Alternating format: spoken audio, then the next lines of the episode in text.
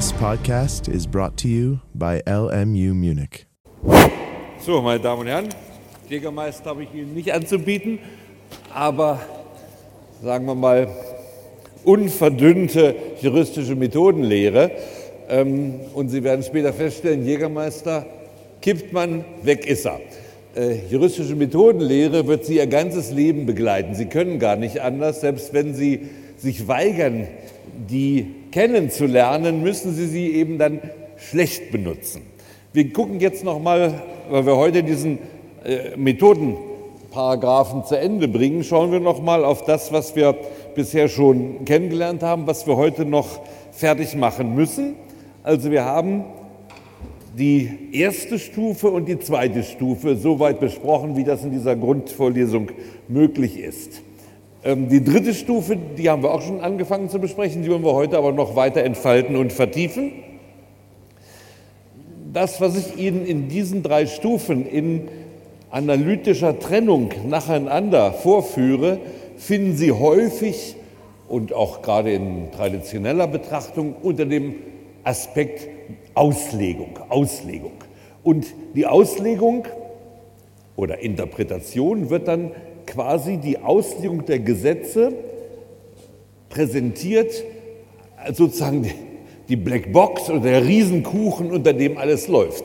In Wahrheit laufen aber unter dieser Firma Auslegung des Gesetzes ganz unterschiedliche Begründungsstrukturen und Methoden ab. Und ganz wichtig ist, dass Sie erkennen, dass auf der einen Seite die Gesetzesauslegung als sogenannte subjektive, aber das ist nicht subjektiv im Sinne von willkürlich und so, oder auch historische Auslegung fragt nach einem vorfindbaren Willen des historischen Gesetzgebers und dass prinzipiell immer dieser feststellbare Willen, wenn er denn feststellbar ist, des historischen Gesetzgebers bei der Rechtsfindung leitend sein muss, folgt aus der Grundstruktur eines Staates, der das Recht in Gewaltenteilung produziert.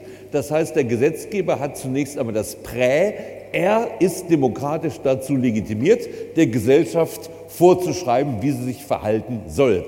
Vielleicht könnten wir die Tür dann noch zumachen. Da steht gerade eine junge Dame, wenn Sie hereinkommen. Ja, wunderbar. Irgendwie äh, fühlt man sich doch besser gefasst, wenn die Türen geschlossen sind. Das ist sozusagen, was uns jetzt gehört. Das wird ja alles im Podcast in die Welt gestreut, aber äh, das ist hier immer schon eine sehr vermittelte Weiterverbreitung. Wir haben, sind im Dialog, weshalb hier auch immer, wenn Sie irgendwas nicht verstehen oder Ihnen irgendetwas komisch vorkommt, melden Sie sich. Das ist Ihnen hoffentlich klar. Also, aus der Struktur unserer Rechtsordnung als eine gewaltenteilende Demokratie folgt, dass wir grundsätzlich die Meinung des Gesetzgebers ergründen müssen. Und das hatten wir besprochen, welche Methoden es dazu gibt, um diese Meinung des Gesetzgebers kennenzulernen. Wir gehen aus von der sogenannten, wie nennt man die allererste Stufe oder Unterstufe oder Sprosse, wie ich es auch genannt habe, der subjektiven oder historischen Auslegung oder wie ich es nenne, um es klarer zu machen, historische Rechtshermeneutik. Die erste Sprosse, der erste Schritt besteht in der sogenannten, wie nennt man die Auslegung?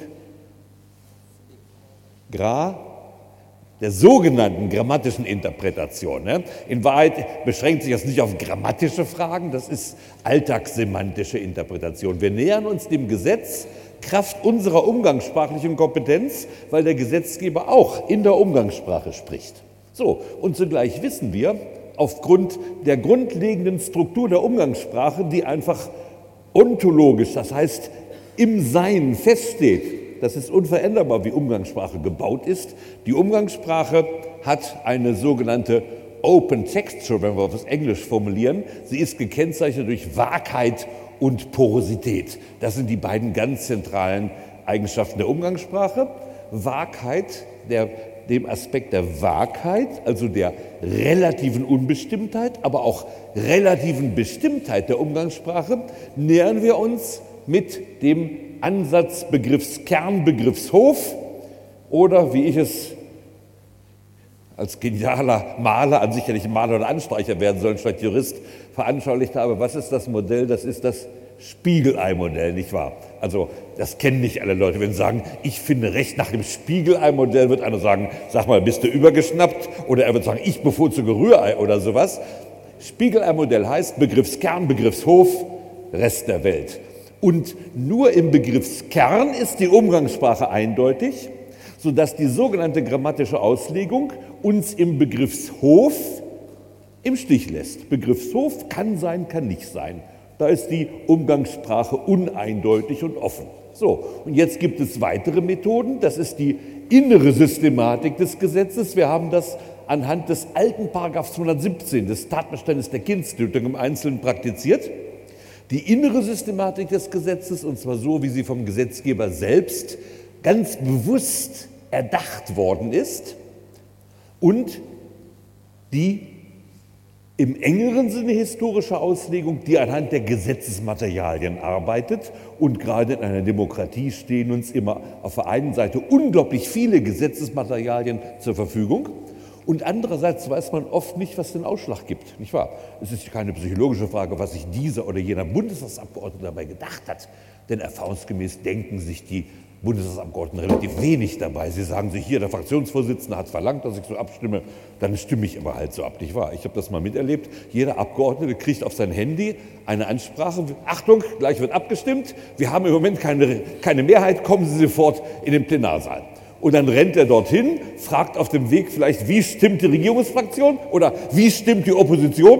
Dann stellt er sich hin. Also ihn danach zu fragen, das führt nicht weiter. Aber das ist auch gar nicht nötig. Er will eben so stimmen, wie die Meinungsführer seiner Partei, und das ist bei der Regierungsfraktion immer der Fraktionsvorsitzende, sondern der Bundeskanzlerin, oder wie eben die Fraktionsführung der Oppositionspartei es will. Das heißt, wir können aus den Beratungen, die wir in den Parlamentsprotokollen finden, diese Positionen quasi objektiv herauspräparieren. Wir wissen, welche beiden Positionen kämpften da miteinander. Und dann hat eine Position eben bei der Abstimmung den Sieg erzielt. Und dann sind die Gründe, die diese Position für sich geltend macht, letztlich die Gründe, die das Gesetz hervorgebracht haben, also die Gründe des historischen Gesetzgebers. So, und mit Hilfe dieser drei Methoden können wir in vielen Fällen durch Subdefinition, durch Definition und Subdefinition der Gesetzestermini eine neue Norm finden mit den Begriffen der Subdefinition, die einen größeren Bedeutungskern hat. Nicht wahr? Also am simplen Beispiel hatte ich Ihnen vorgeführt des Diebstahls. Wegnahme, was ist eigentlich eine Wegnahme? Das hat einen ziemlich großen Bedeutungshof, nicht wahr? Zum Beispiel was weiß ich, nach einer fünfjährigen Beziehung zweier Studenten bricht die Sache und dann sagt er zu seiner Freundin, nachdem sie ihn verlassen hat, weil sie einen attraktiven Jungbanker kennengelernt hat, der auch mit dem Brillanten nur so um sich schmeißt, sagt, sagt er, du hast mir die schönsten Jahre meines Lebens weggenommen, sagt er. Da sehen Sie, Wegnahme kann viel bedeuten.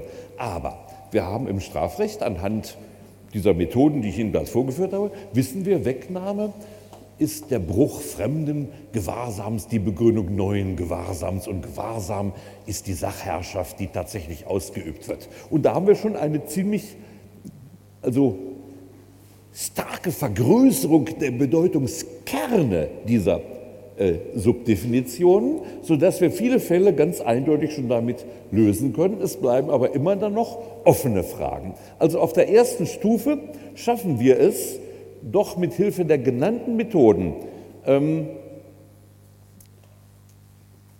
eine ganze Anzahl von Fällen als ziemlich eindeutig in ihrer Entscheidung vom Gesetzgeber gewollt darzustellen. Wir haben das, Sie werden sich erinnern, bei der Kindstötung wunderbar geschafft. Offen blieb nur die Frage Eröffnungswehen oder Presswehen. Das war das, was wir nicht mehr lösen konnten äh, bei der Frage, ab wann der Mensch im strafrechtlichen Sinne beginnt. So, und dann können wir auf der zweiten Stufe versuchen, diese Ergebnisse, die jetzt rein nachvollziehend sind im Sinne einer heteronomen Interpretation. Wir fragen dann nicht, was würde ich für richtig halten, sondern wir fragen, was hat der Gesetzgeber entschieden? Das ist unsere Fragestellung. Und wir können auf der zweiten Stufe mit den weiteren juristischen Methoden unter Umständen aus der gesetzgeberischen Entscheidung noch Konsequenzen ableiten, die der Gesetzgeber zwar nicht aktuell bedacht hat, die aber zwingend aus seiner Entscheidung folgen. Bei denen also, wenn er das nicht gewollt hätte, obwohl er das eine gewollt hat, wäre, hätte, wäre sich mit, mit sich logischer Widerspruch gewesen. Und das kann nicht sein. Ähm, die Methoden sind die der deduktiven Logik und der juristischen Argumente. Wir haben hier noch ein eigenes Logikkapitel in unserer Vorlesung. Ich hatte Ihnen schon gesagt, eines der grandiosesten juristischen Argumente ist das Argumentum a fortiori, das Erst-Recht-Argument. Und wenn der Gesetzgeber etwas Bestimmtes gewollt hat und wenn wir zeigen können, das, was er gewollt hat, trifft auf diesen Fall, den er zwar nicht bedacht hat, aber auf den trifft alles erst recht zu, dann muss er das notwendigerweise gewollt haben, wenn man ihn gefragt hätte. Und das nenne ich die zweite Stufe, weil man hier mit rein wissenschaftlichen, äh, stringenten Methoden noch weiterkommt. So.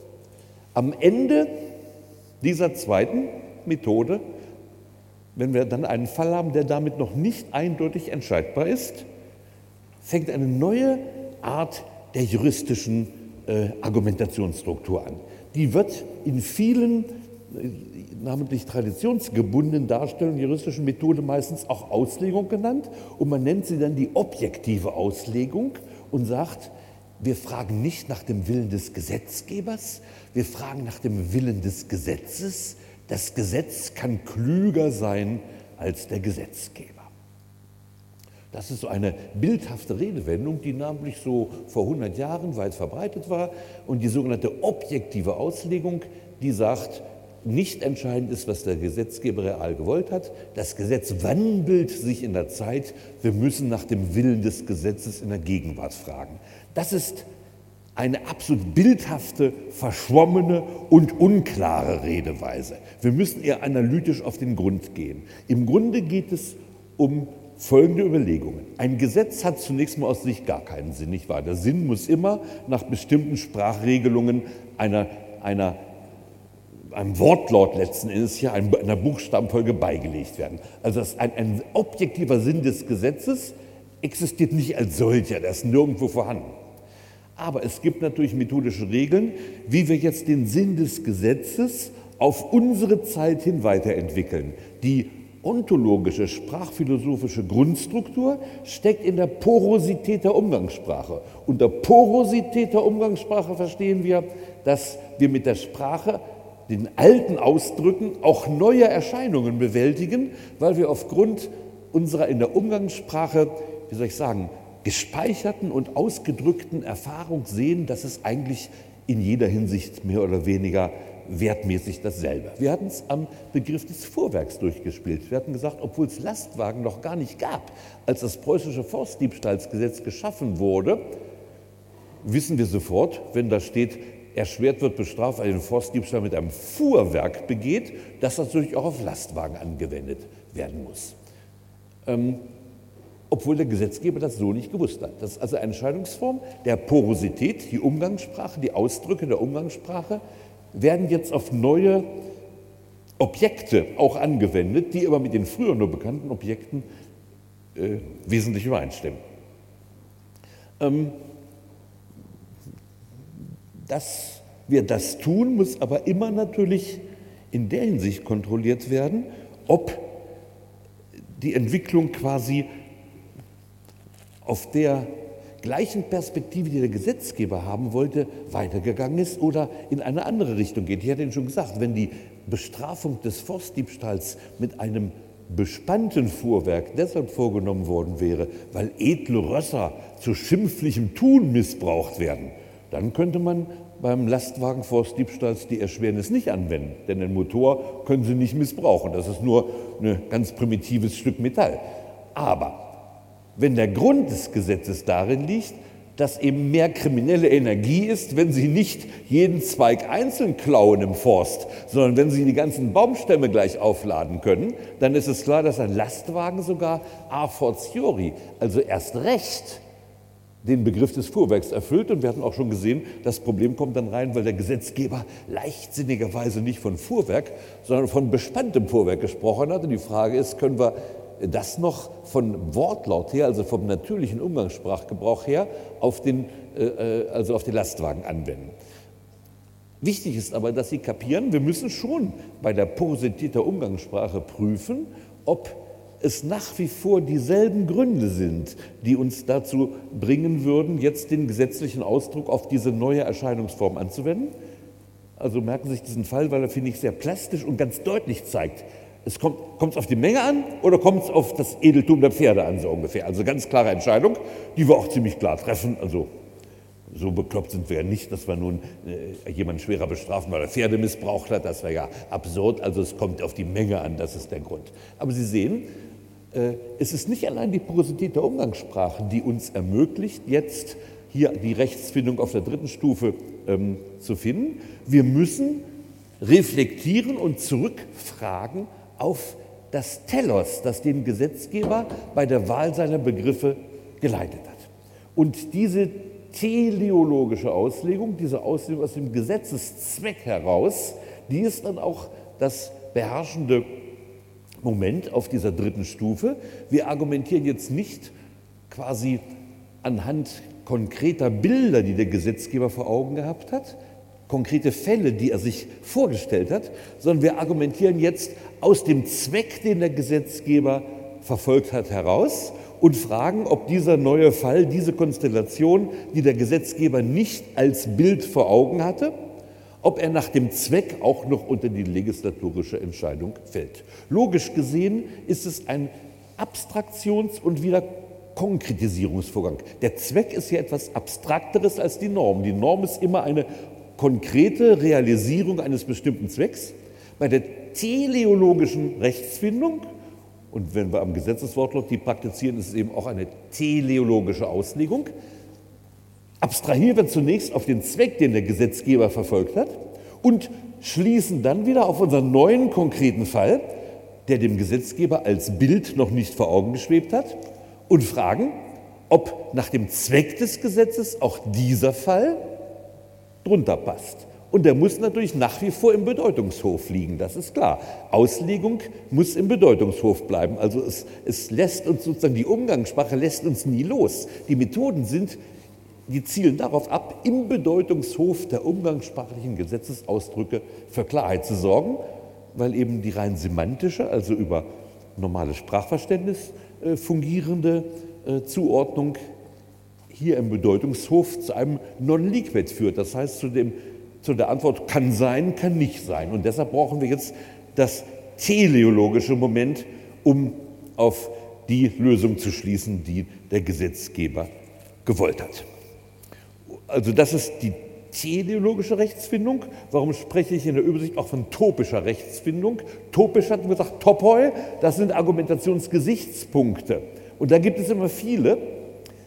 Und die Kritiker, dass überhaupt die Rechtswissenschaft eine Wissenschaft sei, die Kritiker sagen ja, Wissenschaft ist nur empirische Wissenschaft. Eure Rechtswissenschaft, das ist so etwas Ähnliches wie Literaturinterpretation oder wie Theologie. Bei der Literaturinterpretation denkt sich jeder selbst irgendeinen Schnaps aus, was er dem Stück unterschiebt. Das hat mit Wissenschaft nichts zu tun, das ist Theaterinszenierung. Und bei der Theologie erfindet man Dinge, die keiner beweisen kann. Jeder kann irgendwas anderes erfinden und sagt, daran glaube ich. Und so ähnlich wie Theologen und wie Theaterregisseure, so ein ähnliches Volk seid ihr auch. Ihr denkt euch irgendwas aus und tut so, als wäre das vom Gesetzgeber gewollt. Hat Goethe übrigens, der ja Jurist war, äh, auch schon in einem Examens, in seinem, einem seiner der Xenien hat er gesagt, im Auslegen seid frisch und munter, legt ihr nicht aus, so legt was unter.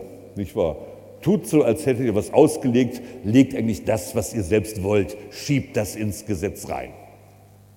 Und wenn man das jetzt auf eine sozusagen philosophische Kritikebene hebt, muss man sagen, für jeden Fall gibt es so viele Gesichtspunkte. Zum Beispiel, da hat nun eine Witwe, die eine Katze besitzt. Also das kommt häufig vor, wenn man verwitwet ist und nicht die Absicht hat, sich mit diesem Geschlecht, das man endlich losgeworden ist, also die Männer noch mal einzulassen, dann sind meistens Katzen die sozusagen beliebteren Hausgenossen, jedenfalls bei Witwen. Witwer, glaube ich, nehmen meistens Hunde. Also sie haben eine Katze. Diese Witwe hat nicht nur eine Katze, sondern auch eine ganz geringe Rente. Altersabo nennt man das. Und sie wird ertappt, wie sie eine Dose Kittekat im Regenschirm hatte. Und zwar so einen langen Regenschirm, hat sie es mit ins Geschäft gegangen, hat ihren zusammengefaltet und dann lässt sie so die Kittekatose in den Regenschirm reinrutschen und da wird sie ertappt.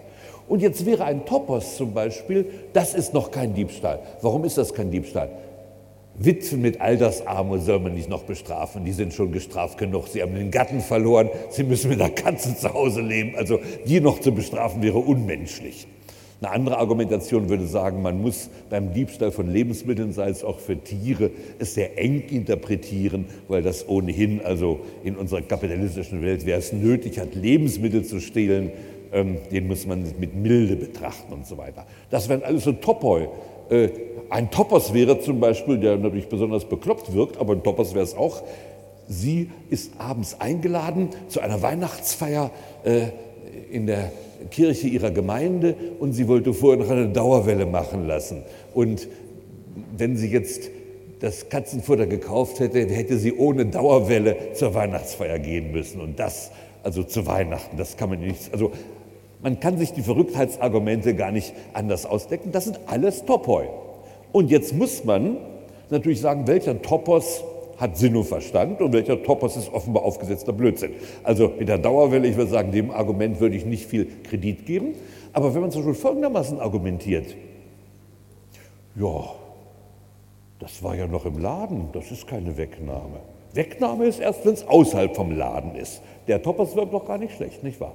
Also die Idee ist, dass Sie für jeden Fall Dutzende oder Hunderte von Topoi haben und dass das alles willkürlich ist, was man letztes entscheidet. Der Richter macht letztlich, was er will. Äh, und die juristische Methode ist sozusagen ein Hokuspokus. Man macht den Leuten so wie Zauberer, wir machen denen was vor. In Wahrheit, und das ist rechtspsychologisch gar nicht so abwegig, in Wahrheit finden wir intuitiv das richtige Ergebnis und anschließend suchen wir nach irgendwie Gründen, um dieses Ergebnis zu begründen und tun so, als ob wir wegen dieser Gründe das Ergebnis geführt hätten. Also ein, ein Beispiel, äh, was ich gut erinnere, äh, eine Referendarprüfung, eine junge Dame hatte eine gute Figur und bei jeder Antwort, sie hatte auch ein etwas ausgeschnittenes Kostüm, beugte sie sich auffällig weit vor und beantwortete die Frage. Was sie sagte, war eigentlich ziemlicher Blödsinn. War also, aber mein Mitprüfer sagte, ich fand das gar nicht so schlecht. Und es war auch in einer Hinsicht nicht so schlecht, nur die Antworten waren ziemlich schlecht. Und dann hat er doch nach und nach tatsächlich ein paar brauchbare Argumente gefunden. Das heißt, er hat aus ihren Antworten gesagt, diese Antwort, es stimmt, die war falsch. Aber ich glaube, sie meinte das Richtige. Ich glaube, sie meinte das und das. Und am Ende hat er das Prüfungskollegium überzeugt, das ist doch eine noch ausreichende Leistung. Und so ähnlich, wie es hier ja nur vorgeblendet war, die Gründe wurden ja hergesucht um sich dafür erkenntlich zu zeugen, dass die Kandidatin nun dem äh, Prüfer noch ein paar angenehme Minuten bereitet hatte, äh, sucht er jetzt hinterher nach Argumenten. Wissen Sie, wie man das in der Psychologie nennt, wenn ich hinterher mit Argumenten komme, obwohl ich aus ganz anderen Gründen die Entscheidung schon gefällt habe? Das nennt man psychologisch die Rationalisierung. Man schafft nachträglich Gründe für eine Entscheidung, die in Wahrheit rein intuitiv und damit im Grunde willkürlich gewesen ist. Und das ist die Kritik an der juristischen Methodenlehre, dass wir in Wahrheit intuitiv das Ergebnis uns zurechtsuchen und hinterher nach Gründen suchen, die wir zum Beispiel dem Beklagten, der den Prozess verloren hat, denn wenn der sagt, Sie haben den Prozess verloren, weil die Klägerin ein so ansprechendes Dekolleté hatte, also den Beklagten möchte ich sehen, der geht dem Richter an die Gurgel und versucht ihn zu erwürgen. Wenn man aber sagt, ja, die Klägerin hat, hat Culpa, Contrahendo mit Puseflassverletzung und Invitatio ad Offerendum vorgetragen und Sie haben darauf nicht erwidern können, Hä? sagt er, der weiß gar nicht, was das alles ist und glaubt dem Richter. Und so ähnlich sagen nun die Kritiker an der Rechtswissenschaft, dass es eben gar keine Wissenschaft ist, dass wir in Wahrheit nur eine Technik erfinden, wie man den Verlierern im Prozess ein X für ein U vormachen kann. Gut, in der Tat, eine dieser Techniken ist auch die Behauptung vom objektiven Sinn des Gesetzes. Es gibt keinen objektiven Sinn des Gesetzes. Der Sinn muss immer hineingelegt werden in einen sprachlichen Ausdruck hinein. Aber und jetzt kommt der Rückschlag gegen diese Totalkritiker, wenn wir teleologisch auf den Zweck des Gesetzes reflektieren, dann schalten wir doch eine Reihe von Topoi, und zwar sogar eine gewaltige Reihe, von vornherein aus, weil sie nämlich mit dem Zweck des Gesetzes überhaupt nicht mehr äh, konvenierbar sind. Zum Beispiel das Argument, Lastwagen, äh, also Forstdiebstahl mit Lastwagen ist deshalb kein besonders schwerer Fall, weil da kein ehrbares Ross missbraucht wird, dann sagen wir, dieses Argument ist offensichtlicher Unfug, denn der Grund für die Qualifikation des besonders schweren Forstdiebstahls ist nicht der Missbrauch edler Rösser, sondern die größere kriminelle Energie, wenn sie Lastwagen oder fuhrwerksmäßig die Beute abfahren. Und so können Sie auf dieser dritten Stufe eine enorme Reduktion zulässiger Topoi und meistens sogar eine enorme Reduktion etwaiger Lösungsmöglichkeiten ähm, durchführen, sodass meistens nur wenige Argumente und auch meistens sogar nur zwei Alternativen als Entscheidung zur Verfügung übrig bleiben. So schon bei der Witwe, da ist doch klar, die Wegnahme, wir wissen jetzt, Wegnahme ist Bruch fremden Gewahrsams und Begründung neuen Gewahrsams. Getroffen werden soll die höhere kriminelle Energie des Diebes, der aus einer fremden Herrschaftssphäre etwas wegnimmt. Ob das Katzenfutter ist ob die Diebe eine Dauerwelle machen wollte, das kommt in diesem Kontext ja überhaupt nicht vor. Das heißt, diese ganzen Argumente mit der armen Witwe und der Katze und der Dauerwelle schmeißen wir gleich alle weg und wir merken den sozusagen völlig ungebildeten Pseudojuristen, dass er mit solchen Schrottargumenten irgendwie Eindruck zu machen versucht. Wir wissen sogleich, es kommt darauf an, ist hier aus einer fremden Herrschaftssphäre etwas entfernt worden, hat der Täter eine neue Herrschaftssphäre begründet. So, damit haben wir das Argument doch schon wie soll ich sagen, den Spielraum der möglichen Argumente schon ganz gut reduziert. Und jetzt sagen wir, was kämpft hier gegeneinander? Es kämpft noch der generell beherrschte Raum des Supermarktinhabers, nicht wahr? Die Witwe ist ja noch im Supermarkt drin, also sie hat den Supermarkt noch nicht verlassen. Und da könnten wir sagen, Gewahrsam, alles, was im Supermarkt ist, ist noch im Gewahrsam des Inhabers. Dagegen könnte man sagen, das gilt im Prinzip schon. Aber es gilt dann nicht, wenn es in eine engere Gewahrsamssphäre eines anderen Menschen überführt worden ist. Und das wäre jetzt die sogenannte Sphärentheorie. Und diese Sphärentheorie kann sich jetzt berufen auf Grundsätze der Wegnahme, die schon seit 100 Jahren in der Rechtsprechung und im Schrifttum immer wieder herausgearbeitet wurden und die sich allgemeiner, einhelliger Anerkennung erfreuen, nämlich, dass die Sachherrschaft von einem Herrschaftswillen getragen sein muss und dass die normalen sozialen Regeln des Zusammenlebens dabei eine Rolle spielen. Und dann wird man sagen, der Inhaber des Supermarkts will sicher in, an seinen Waren eine Herrschaft behalten und nach den Regeln des sozialen Lebens sprechen wir auch die Waren, die da im Innern sind, ihm zu. Nur, was Sie in Ihrer Hosentasche haben, das geht doch mit, oder Damen in ihren Handtaschen, aber die haben ja auch heute eine Hosentasche. Was sie in der Hosentasche haben, das geht den Supermarktinhaber mit Verlaub einen feuchten Kehricht an. Stellen Sie sich, wo Sie stehen, der Supermarkt, kommt vorbei und sagt, und plötzlich fasst Ihnen jemand in die Hosentasche. Sagen, was fällt Ihnen denn ein? Ja, ich wollte mal in meiner Herrschaftssphäre gucken, was da alles drin ist. Ja, was würden Sie machen? Dem Kerl würde ich sofort einen reinschlagen, dass er sich hier im, im Süßwarenregal wiederfindet. Also daran merken Sie aber, nach den Regeln des sozialen Lebens darf Ihnen niemand in die Hosentasche fassen. Das geht niemand etwas an.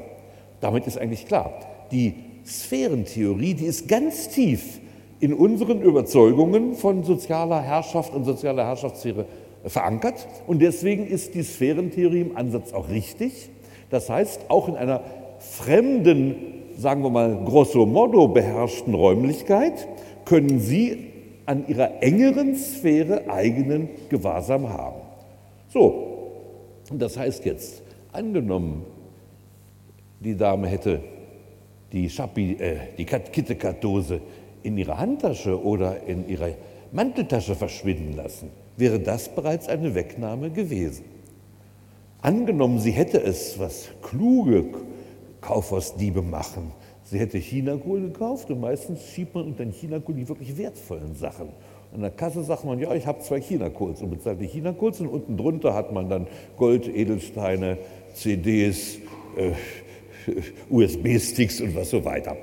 Da könnte man jetzt zweifeln, könnte sagen, na, sie hat es ja nicht in der engeren Sphäre, es liegt im Wagen. Zwar gut getarnt, aber es liegt noch im Einkaufswagen. Und was noch im Einkaufswagen liegt, ist nach den Regeln sozialen Lebens in der Tat in der Herrschaft des Inhabers. Das merken Sie übrigens an der Kasse. Wenn ich bei Aldi mal was kaufe und habe da irgendwie so eine Tüte drin, vielleicht sehe ich auch wie ein Verbrecher aus, die Kassenfrau beugt sich immer so vor und guckt also, guckt also hinein, was ich da noch im Wagen habe.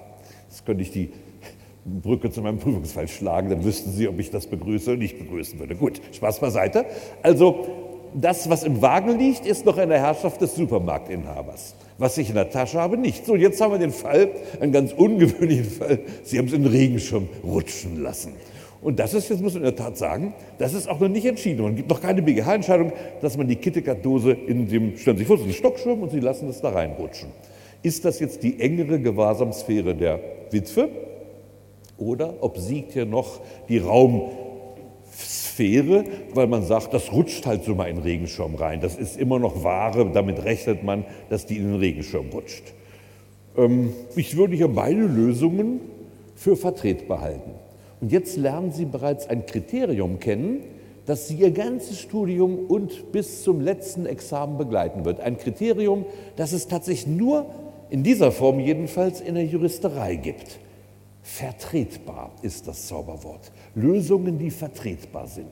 Wenn Sie Mathematik studieren und Sie bei 3 mal 4 kommen bei Ihnen 13 raus, wird der Professor nicht sagen, na, knapp vertretbar oder so, der wird sagen, falsch. Und ob Sie 13 hinschreiben oder bei 3 mal 4 113 schreiben, ist egal. Falsch ist falsch. Dagegen in der Juristerei wird man sagen, wenn Sie Argumente vorbringen können, die sich hören lassen, indem Sie sagen, die Sphärentheorie ist nicht auf Schirme anwendbar, weil es keine soziale Gewohnheit gibt, dass was im Schirm drin ist, jemandem zugeordnet wird, denn man trägt nichts mit Schirmen. Also wenn ich was im Schirm drin liegen sehe, gehe ich immer davon aus, das war ein Unfall, das war ein Fehler, dass da was drin liegt. Also gibt es nicht diese Konvention, Sie dürfen niemandem in die Tasche fassen, das ist klar, aber in den Schirm reinfassen, also wenn jemand in meinen Schirm reinfasst, schlage ich ihm nicht gleich alle Zähne aus, würde ich sagen, also was machen Sie an meinem Schirm? Sagt man, da ist Ihnen was reingefallen. Oh, Entschuldigung, sage ich dann. Also es ist eine andere Situation. Gut, ich würde zwar auch noch sagen, my Schirm ist, my Schirm ist my castle sozusagen, das ist meine verlängerte Hosentasche, aber darüber könnte man streiten und dann würde man sagen, okay, wir haben zwei Auslegungsmöglichkeiten. Die eine, die die Strafbarkeit ausdehnt, die andere, die die Strafbarkeit einschränkt. Beide sind doch vertretbar. Und dann haben wir die Standardsituation auf der dritten Ebene. Wir haben durch teleologische Erwägungen Fallvergleich, Rückblick auf die Zwecke des Gesetzgebers, äh, Vergleich mit bisher schon entschiedenen Fällen, haben wir eigentlich festgestellt, dass hier nur noch zwei, zwei vertretbare Lösungen da sind. Für den Juristen, ob er methodisch korrekt vorgeht, also wenn Sie ein Examen schreiben, wird man sagen müssen, es kommt auf die Güte der Argumente an, aber vertretbar sind beide Lösungen. Der Richter muss nun allerdings eine Lösung aussuchen. Der Richter kann nicht sagen, beides ist vertretbar, es geht nicht. Der Richter muss ja entscheiden den Fall. Entweder muss er sagen, war schon eine Wegnahme, er muss sagen, war keine Wegnahme. Und dieser letzte Moment, das ist dann, weshalb ich es nenne, das rational-dezisionistische Werturteil. Jetzt muss der Richter wirklich eine Dezision treffen. Er muss sagen, welche dieser beiden vertretbaren Lösungen halte ich für vorzugswürdig, welche überzeugt mich letztlich mehr.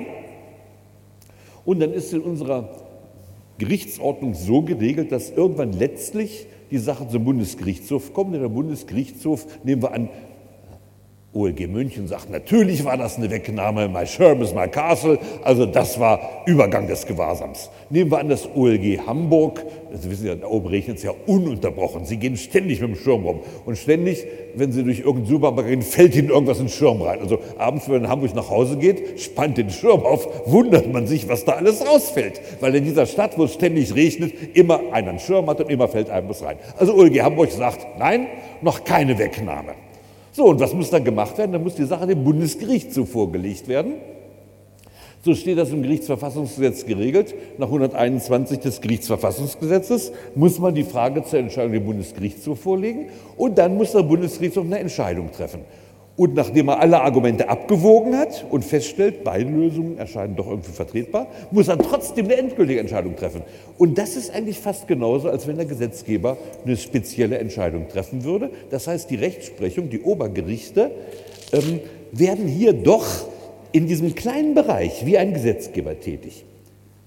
Und damit stellen wir fest, dass in unserem gewaltenteilenden Staat das Recht in Arbeitsteilung produziert wird vom Gesetzgeber, der die grundlegende Entscheidung trifft, und von der Rechtsprechung, die dann notwendige Zweifelsfälle entscheidet, also notwendige Entscheidung von Zweifelsfällen trifft, die das Gesetz also endgültig konkretisiert.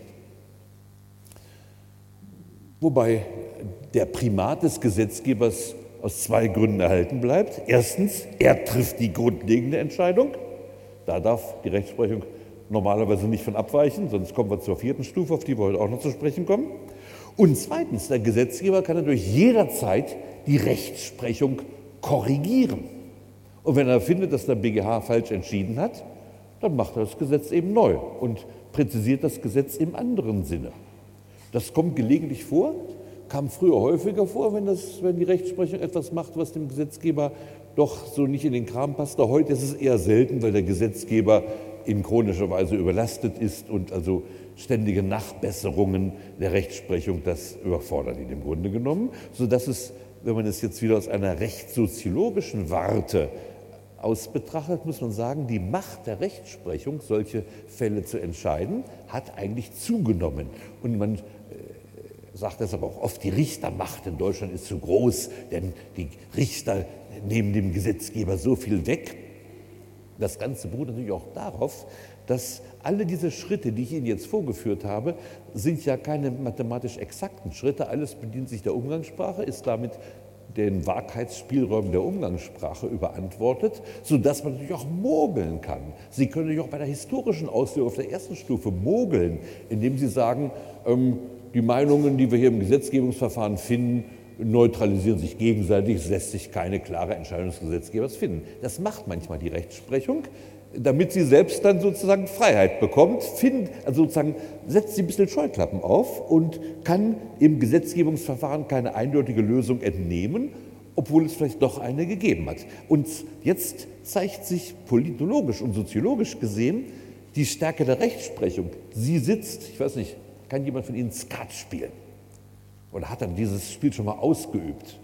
Ich stelle immer wieder fest, dass das Skatspiel, wo ich also einen großen Teil meiner Jugend verplempert habe, dieses Skatspiel ist heute weitgehend unbekannt. Wenn Sie doch mal auf die Idee kommen sollten, dieses edle Spiel zu erlernen und auch auszuüben, merken Sie sich eins, es ist immer am besten, wenn man hinten sitzt. Gucke ich alle an. Also, weißt du, was hinten heißt? Skat wird für drei Leuten gespielt. Und der, der immer als Dritter die Karte drauf liegt, der sitzt hinten. Und der hat eine stärkere Position. Also zum Beispiel soll man den Spieler in Vorder-, in Mittelhand bringen, nicht wahr? Und die Hinterhand kann dann abstechen. Also was weiß ich, ich habe eine Herzflöte. Ich weiß oder kann mir denken, der Spieler hat das Herz Ass und sonst nichts. Ich habe eine Herzflöte, was eine lange Farbe heißt. Also ich kann Ihnen unmöglich jetzt auch noch Skat in der Rechtsphilosophie-Vorlesung beibringen. Äh, dann spiele ich die Herz 10 aus. Der Spieler, der Alleinspieler triumphiert, breit grinsend, knallt da sein Ass drauf und mein Mitspieler sitzt hinten, zieht die Kreuz 7, Kreuz ist Trumpf und sticht das Herz ab. Also hinten sitzen ist gut im Skat. Wie im Leben. Die Rechtsprechung sitzt hinten. Das heißt, letztlich hat der BGH das letzte Wort. Und wenn der BGH behauptet, ich kann ja keine gesetzgeberische Entscheidung finden, die Sache ist vom Gesetzgeber nicht entschieden worden, hat der Gesetzgeber Pech gehabt, nicht wahr? Das hat der BGH, macht übrigens ständig, ich kann Ihnen ein Beispiel nennen. Ähm, das jetzt hier im Moment auch, wenn Sie in der Presse viele gelesen haben, die Gemüter wieder heftig bewegt, das sind die strafprozessualen Urteilsabsprachen. Also, dass man das Urteil auskungelt, anstatt eine Hauptverhandlung durchzuführen, sich die Beweise anzugucken und dann zu entscheiden, ob der Angeklagte sich strafbar gemacht hat oder nicht. Und es ist heute weit verbreitet. Die sogenannten Urteilsabsprachen, der Gesetzgeber ist noch ganz besonders äh, pingelig und nennt es Verständigung. Also als Verständigung heißt ja an sich was anderes, dass man sich gemeinsam über einen Sinn verständigt. Die Urteilsabsprachen aber, die bestehen darin, dass der Anklage sagt, okay, wenn ich ein Geständnis, gesetzt den Fall, ich würde ein Geständnis ablegen, wie viel Rabatt würde ich dafür bekommen? Oder der Richter sagt von vornherein, zum Verteidiger, wissen Sie, ich habe die Akten durchgelesen, es gibt zwischen vier und fünf Jahre. Verteidiger erbleicht und sagt, und wenn man dann ein Geständnis abgeben würde, sagt der Vorsitzende, dreieinhalb Jahre. Und jetzt fängt erst die richtige Feilscherei an. Das Ziel des Verteidigers ist es natürlich, zwei Jahre mit Bewährung rauszuholen. Das ist immer der Traum jedes Verteidigers, Bewährungsstrafe. Also was weiß ich, habe gerade im Radio gehört, Herr Wiedeking ist jetzt angeklagt. Ähm, ich nehme an, alle seine Verteidiger fahren dem Porsche, vermute ich doch stark. Obwohl ja Porsche von VW geschluckt ist, vielleicht müssen sie sich mit dem Fox durch die Lande schlagen, das glaube ich nicht. Ähm, die träumen natürlich, wenn sie keinen Freispruch erreichen sollten, davon zwei Jahre mit Bewährung. Also da feilscht man dann und wenn Sie später Strafprozess hören oder das lesen, dann werden Sie erfahren, dass dieses Modell, das in den USA weit verbreitet ist und nach dortiger Meinung gerade das Wesen des amerikanischen Strafverfahrens ausmacht, das sogenannte Plea-Bargaining, also das Feilschen um den Schuldspruch. Plea-Bargaining dass der deutsche Gesetzgeber das nicht gewollt. Der deutsche Gesetzgeber, die deutsche Strafprozessordnung, ist im Prinzip der materiellen Wahrheit verpflichtet. Das heißt, in der Hauptverhandlung muss der Richter die materielle Wahrheit finden und muss nach bestem Wissen und Gewissen die, das Urteil aussprechen und die Strafe eventuell auswerfen, die sich nach der materiellen Wahrheit ergibt. Das war für den Gesetzgeber so selbstverständlich dass er natürlich nicht etwa reingeschrieben hat, Aushandlung des Urteils ist verboten. Das braucht er nicht reinzuschreiben. Er hatte in mehrere Paragraphen reingeschrieben, dass man äh, so äh, ein Urteil aussprechen muss, wie es nach Erfüllung der Aufklärungspflicht sich herausstellt und äh, so danach urteilen muss, wie sich die Tat nach dem Inbegriff der Hauptverhandlung aufgrund der Beweisaufnahme darstellt.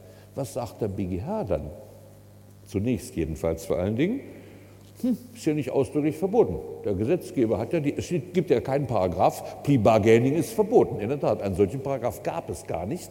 Genauso gut hätte der Gesetzgeber auch reinschreiben können, also, und es war überflüssig, es reinzuschreiben, es ist verboten, äh, alle Rothaarige mit der doppelten Strafe zu belegen. Eine solche Unsinnigkeit brauchte man nicht zu verbieten.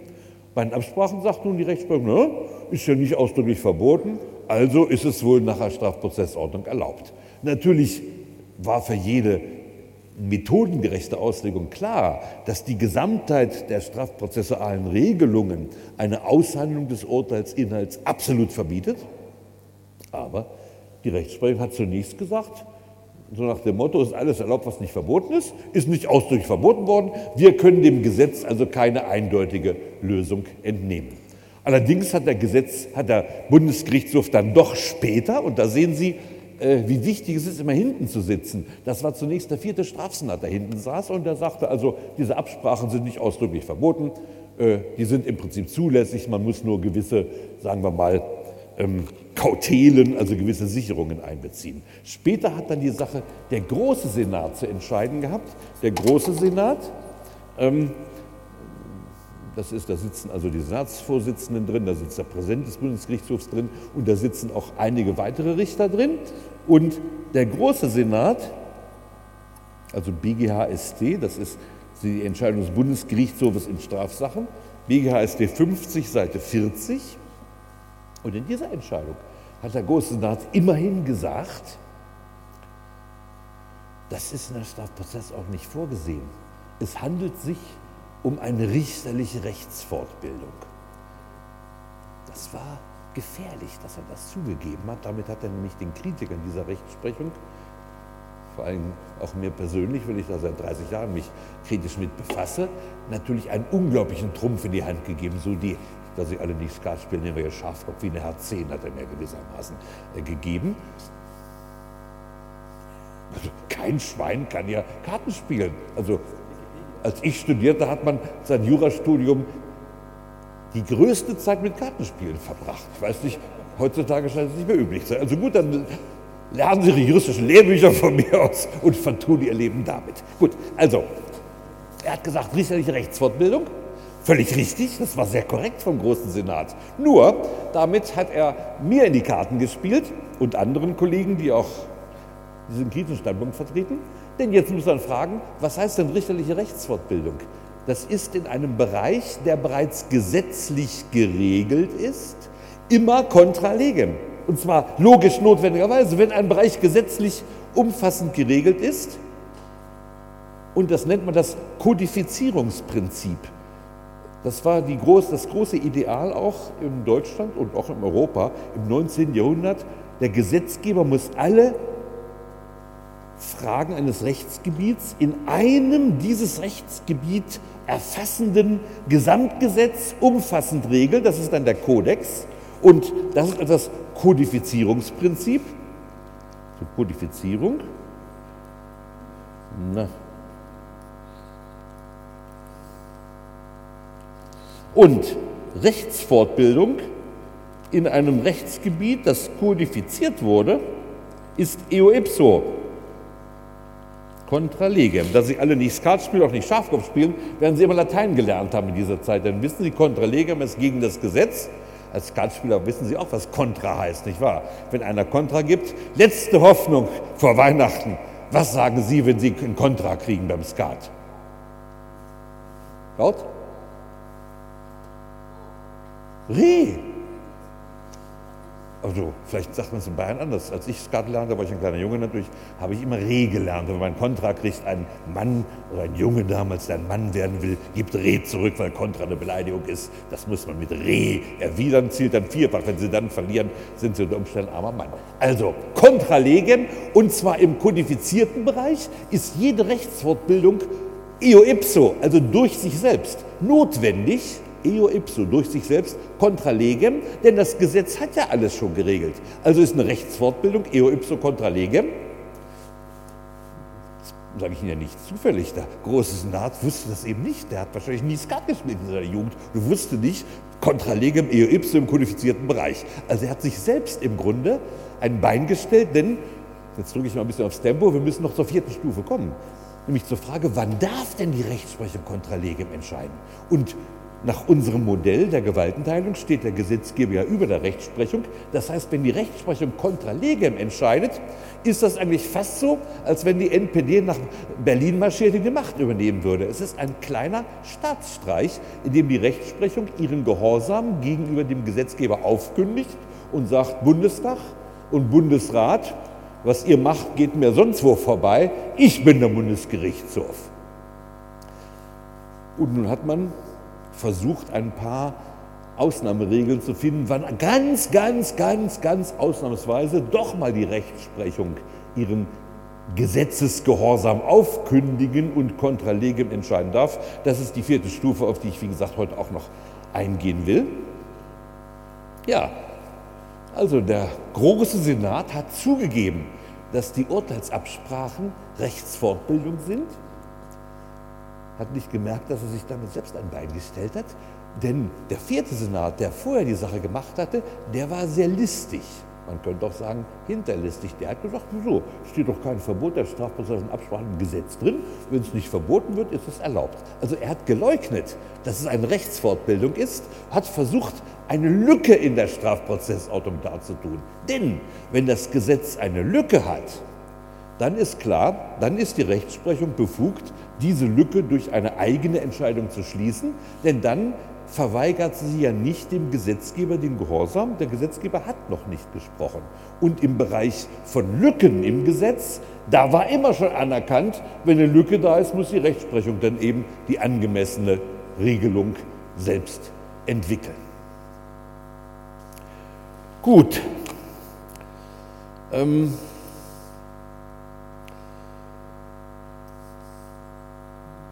Das mal so allgemein jetzt dazu gesprochen.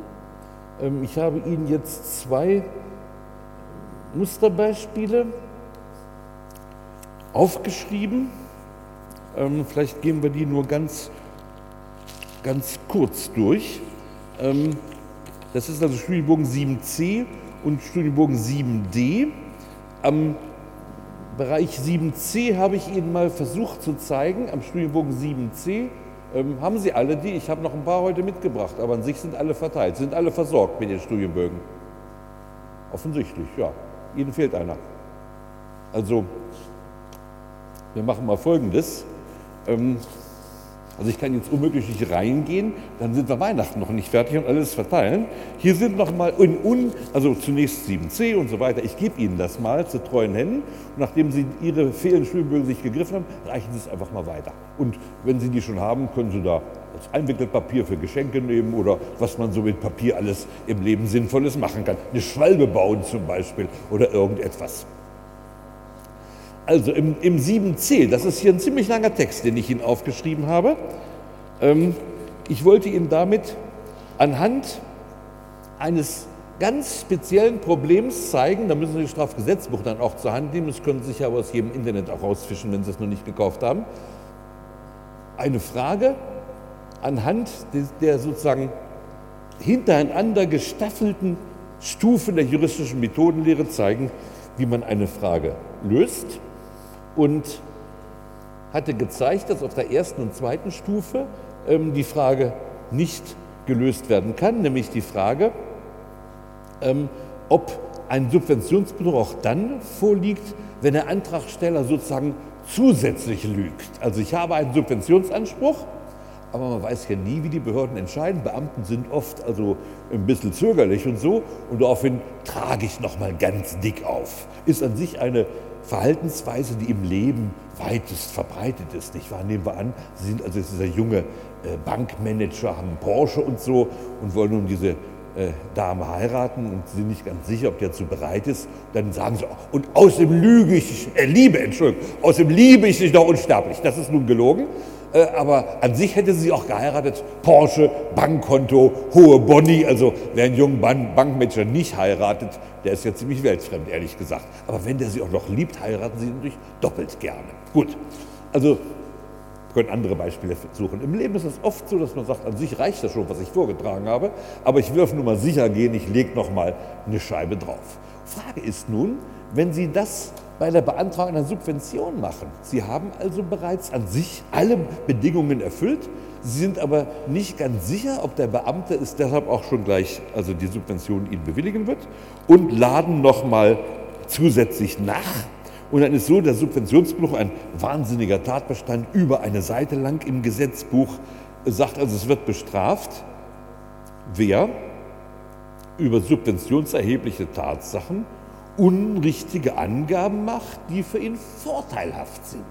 Jetzt ist die Frage, diese Zusatzlüge heißt vorteilhaft, dass sie sozusagen abstrakt seinen Standpunkt noch besser macht oder heißt vorteilhaft, dass er ohne diese Angabe die Subvention nicht hätte beanspruchen können. Sehen Sie den Unterschied? Ne? Im einen Fall ist es so, die Angabe ist notwendig, damit Sie die Subvention zu beanspruchen haben. Im anderen Fall ist die nicht notwendig. Man haut einfach noch eins drauf, damit die Sache auch also rasch durchgeht. Und ist also die Frage, wie ist der Ausdruck vorteilhaft auszulegen? Reicht es aus, dass abstrakt Ihr Antrag jetzt noch besser dasteht?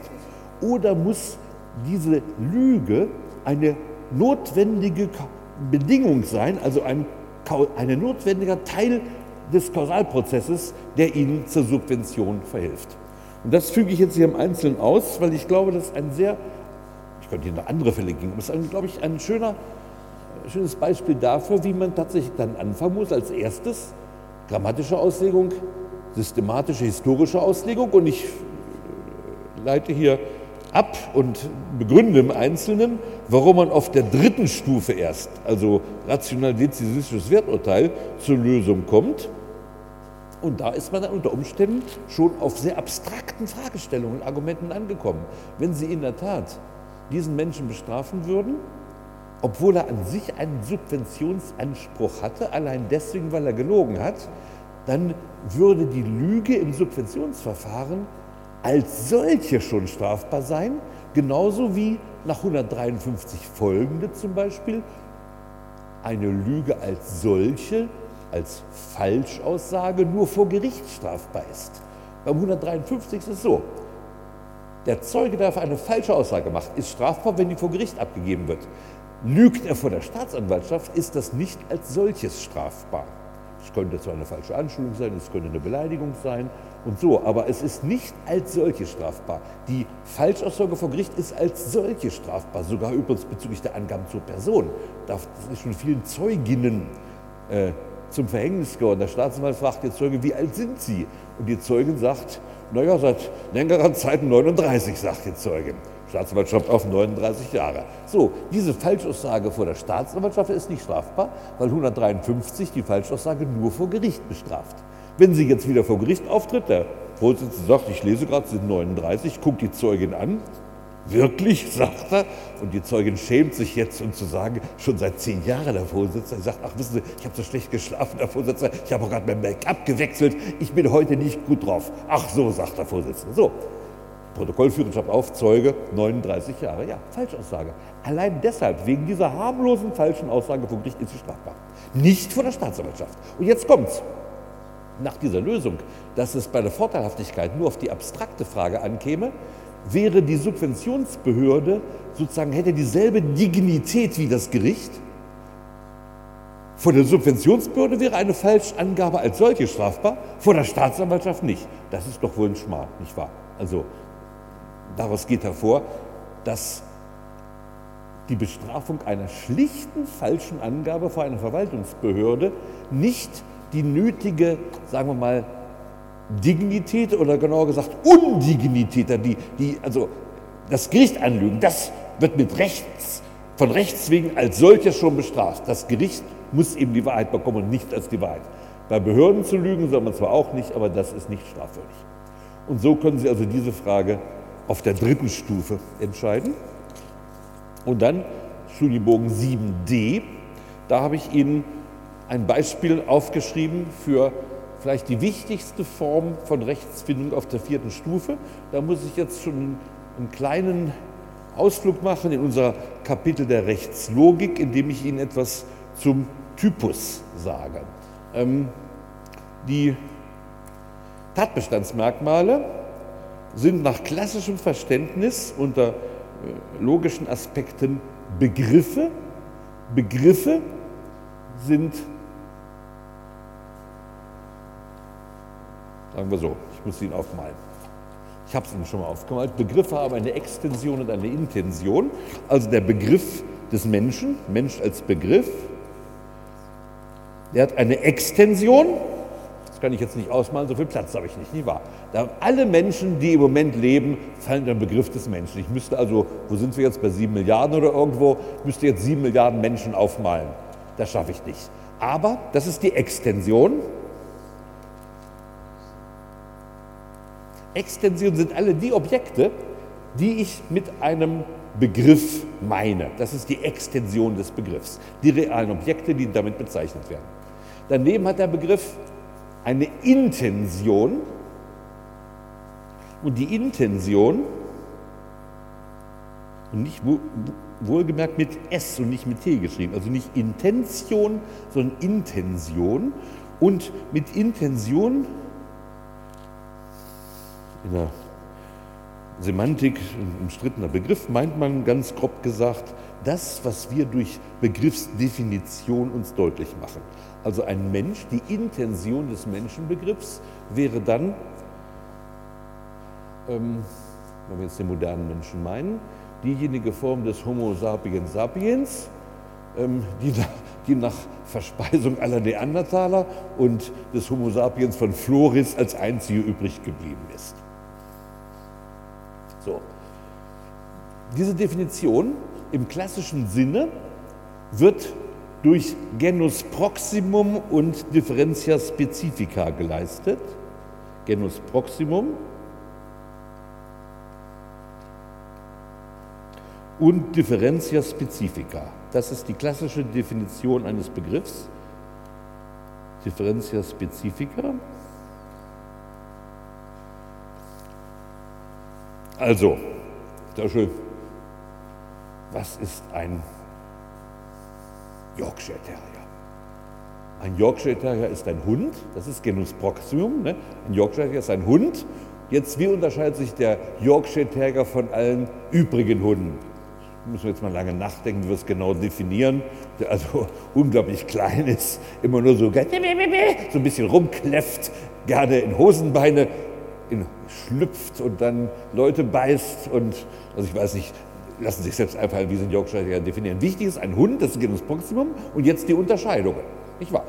Ähm, was ist ein Politiker? Politiker ist ein Mensch, der Politik zu seinem Beruf gemacht hat zum Beispiel. Das ist dann die Differenz der Spezifika. Und in der klassischen juristischen Methodenlehre glaubte man, dass es ausreicht, alle Gesetzesbegriffe in dieser Form der klassischen Definition durch Genus Proximum und Differentia Specifica zu erläutern und dass man dann darunter automatisch subsumieren kann. Also da kommt dann so ein kleines Köterchen angelaufen. Jetzt nehmen wir mal an, der sieht genauso aus wie ein Yorkshire Terrier, aber unter seinen Vorfahren war auch ein Zwergschnauzer. Hat sich allerdings nicht mehr groß ausge. So, jetzt ist die Frage, wie ist denn ein Hund, der genauso aussieht wie ein Yorkshire Terrier, dessen Urgroßvater mütterlicherseits aber ein Zwergschnauzer war, ist das eigentlich ein Yorkshire Terrier? Da kriegen wir schon Probleme. Und dann zeigt sich Folgendes. Die ganze sozusagen Begriffslogik der Juristen, die an sich dann in der Idee eine pyramidale Struktur hat. Sozusagen alles lässt sich irgendwie unter den höheren Begriff subsumieren. Wir können alles klar zuordnen. Zum Beispiel wäre dann eben auch, was ist Wegnahme? Wegnahme ist die, also Bruch fremden und Begründung neuen Gewahrsams. Jetzt mal Gewahrsam. Gewahrsam ist die tatsächliche Innehabung der Sache. Dann merken Sie schon, da klappt es, klappt es gar nicht so ganz mit der klassischen Begriffsdefinition. Im Grunde ist es nämlich ein Typus. Und in wissenschaftstheoretischer und vor allem rechtsmethodologischer Hinsicht ist der Typus vom klassifikatorischen Begriff zu unterscheiden. Diese Art der Definition, die nennt man die Definition eines klassifikatorischen Begriffs. Und dem klassifikatorischen Begriff steht nun als anderes Modell zur geistigen Erfassung und Beschreibung der Welt der Typus entgegen. Und ein Typus das ist das Besondere, was das ist im strengen Sinne. Jetzt, ähm, Sie wissen auch, Typweg, ja auch so kennen wir. Da sagt man in der Bar, sag mal, was hast du für einen Typen heute Abend mitgebracht oder so. Also das meine ich jetzt natürlich nicht. Ich meine das im strengen rechtsmethodologischen Sinne. Im strengen rechtsmethodologischen Sinne ist ein Typus eine, also ein, ein sprachliches Mittel zur Bezeichnung von Wirklichkeit. Und jetzt kommt's. Deren Objekte gewisse gemeinsame Ausprägungen aufweisen oder auch Züge, die nennt man Züge. Also der Typus weist auf eine Wirklichkeit mit verschiedenen Zügen oder verschiedenen Ausprägungen, wobei die Pointe darin liegt, dass diese Züge oder Ausprägungen unterschiedlich intensiv sein können, sind also quantitativ abstufbar und unsere Umgangssprache ist jetzt so strukturiert, dass wir intuitiv eine Art Verrechnung dieser unterschiedlich intensiven Merkmalsausprägungen vornehmen, sodass etwas zum Typus gehört, das vielleicht das Merkmal A ganz stark ausgeprägt hat, das Merkmal B mittel und das Merkmal C schwach. Und umgekehrt gehört auch noch zum Typus, Typus eine, ein realer Gegenstand, der das Merkmal C ganz stark ausgeprägt hat, das Merkmal B mittel und das Merkmal A schwach. Ähm, also mit dem Typus meint man Gegenstände der realen Welt, die unter verschiedenen Aspekten geordnet werden können, die verschiedene Aspekte aufweisen oder verschiedene Züge aufweisen, wobei diese Züge quantitativ abstufbar sind und eine Zuordnung zum Typus nur voraussetzt, dass das Merkmal insgesamt sozusagen von allen Zügen noch genug hat. Ähm, und nach der modernen Rechtstheorie sind eigentlich alle Rechtsbegriffe, von ganz wenigen Ausnahmen abgesehen, keine klassifikatorischen Begriffe, die man durch Genus Proximum und Differentia Specifica definieren kann, sondern es sind Typen. Und das habe ich Ihnen im Studienbogen 7d erläutert. Diese abstufbaren Merkmale oder Züge nennt man auch Dimensionen. Und Ich habe sie in einem ganz modernen, ganz aktuellen Beispiel zu erläutern versucht. Vorteil für die Dienstausübung. Was heißt jetzt Vorteil für die Dienstausübung? Wie kann man das definieren? Das ist gar nicht so einfach, das als Definition zu geben. Das spielt eine Riesenrolle jetzt in der äh, Bekämpfung der Korruption. Ähm, und Sie müssen methodisch den Gegentypus suchen, also den sozusagen, der das Gegenteil von dem repräsentiert, was der Typus sagt. Das habe ich hier Repräsentationsakt genannt. Also nehmen wir an, vielleicht als Beispiel, die Bundeskanzlerin wird eingeladen zum Geburtstag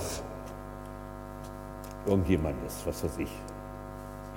Der unbekannte Student, Deutschlands unbekannter Student. Also die Bildzeitung sucht Deutschlands unbekannten Studenten, der wird schließlich dann gefunden. Also Deutschland sucht den Superstar, den unbekannten Studenten. Der kommt durch dann groß raus und daraufhin beschließt er, Angela Merkel zu seinem Geburtstag einzuladen. Und sie, da sie kommt auch, es ist kurz vor der Wahl, inzwischen haben wir ja fast mehr Studenten als Hartz-IV-Empfänger, das ist ja eine Macht, die Studenten in der Wahl. Und sie sagt sich, wenn ich beim unbekannten Studenten auf dem Geburtstag bin, das ist doch eine tolle Sache. Und dann schenkt er, wir hatten ja gerade hier unseren, unseren Clubbetreiber oder was er von Beruf war, er schenkt den Jägermeister ein, der unbekannte Student, und sagt, Frau Bundeskanzlerin, auf ihr spezielles Wohl. Und die Angela ergreift den Jägermeister und kippt ihn hinter die Binde. So, jetzt ist die Frage, hat sie damit einen Vorteil für ihre Dienstausübung angenommen oder nicht? Und wie ist das? Das hatten wir genug viel. Die Politiker fliegen um die halbe Welt.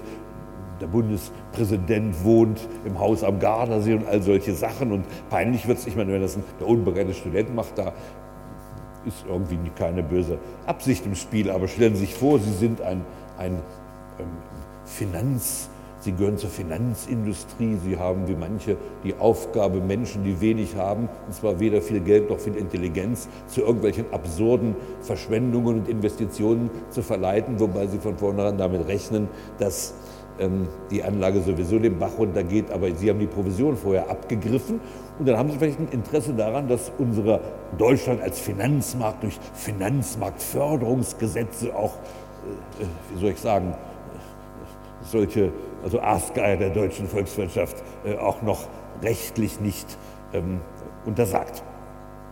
Gut, Frage nun eben, ab wann ist das jetzt gegeben für die Dienstausübung? Und da muss man eben Ausprägungen finden, wann es für die Dienstausübung ist, wann nicht. Das ist also ein Typus. Oder vielleicht ein anderes Beispiel für einen Typus im Gegensatz zu einem klassifikatorischen Begriff. Auch der Gewahrsam ist natürlich ein Typus, nicht wahr? Äh, selbst unsere schöne Definition, äh, Gewahrsam ist die Inhabung einer Sache, getragen von einem Herrschaftswillen und beurteilt nach den Regeln des sozialen Lebens. Da kommen jetzt die einzelnen Züge rein. Einzug wäre zum Beispiel, wie weit weg ist die Sache von Ihnen? Und wenn Sie die Sache sehr in der Nähe haben, das sagt ja die Sphärentheorie, nicht wahr? Also hier ihre Hosentasche. Also das ist nun extrem nah. Aber wie wäre es denn dann? Sie haben so einen Schlüssel und nehmen wir an, was haben Sie in der Hosentasche? Sie haben einen 500-Euro-Schein in der Hosentasche. Und das klemmt immer so ein bisschen und Sie sind auf einer Party eingeladen und legen den mal oben auf den Bücherschrank. So, und mit einer Beschwerung legen Sie, legen Sie irgendein schönes Paperweight da drauf und sagen sich, wenn ich nach Hause gehe, hole ich mir meinen 500-Euro-Schein wieder runter. So, nun entwickelt sich die Party. Anfangs guckten sie ja immer und alle essen dann. Sie haben sogar mehrfach den Spargel daneben gesteckt, weil sie immer da oben links zu ihrem 500er-Euro-Schein gucken. Nun entwickelt sich die Party. Der erste Jägermeister, nach dem 32. Jägermeister finden sie dolle Party, nette Leute und gucken gar nicht mehr nach dem 500er. Stattdessen versinken sie immer tiefer in den Augen ihrer Tischnachbarin. Die hat aber ihren Freund mitgebracht und sagt, Freund, da oben liegt ein 500er. Und während Sie also gar nicht mehr auf den 500er achten, holt der, fünf, der Freund sich den 500er. Ist das jetzt ein Diebstahl oder ist es nur eine Fundunterschlagung? Bei Fundunterschlagung, das ist, wenn Sie keinen Gewahrsam brechen, aber sich doch eine fremde Sache zueignen. Der Freund sagt, ja, da lag ein 500er. Ich habe einen 500er gefunden. Ist also maximal eine Fundunterschlagung und die wird natürlich viel weniger streng bestraft als ein Diebstahl. Und jetzt merken Sie, hier spielt eine ganze eine ganze Reihe. Sie haben, naja, nicht mehr so dicht, nicht wahr? Der liegt schon ein bisschen weit weg. Anfangs, als sie immer noch ihn im Auge hatten, wird man sagen, solange sie das Teil im Auge haben, nicht so weit weg, aber ein bisschen weit weg, aber im Auge. Das ist jetzt sozusagen der Zug oder die Dimension, das im Auge behalten der Sache. Eine andere Sache, eine andere Dimension wäre, von ihnen so gut versteckt, dass niemand es sieht und nur sie wissen, wo es ist.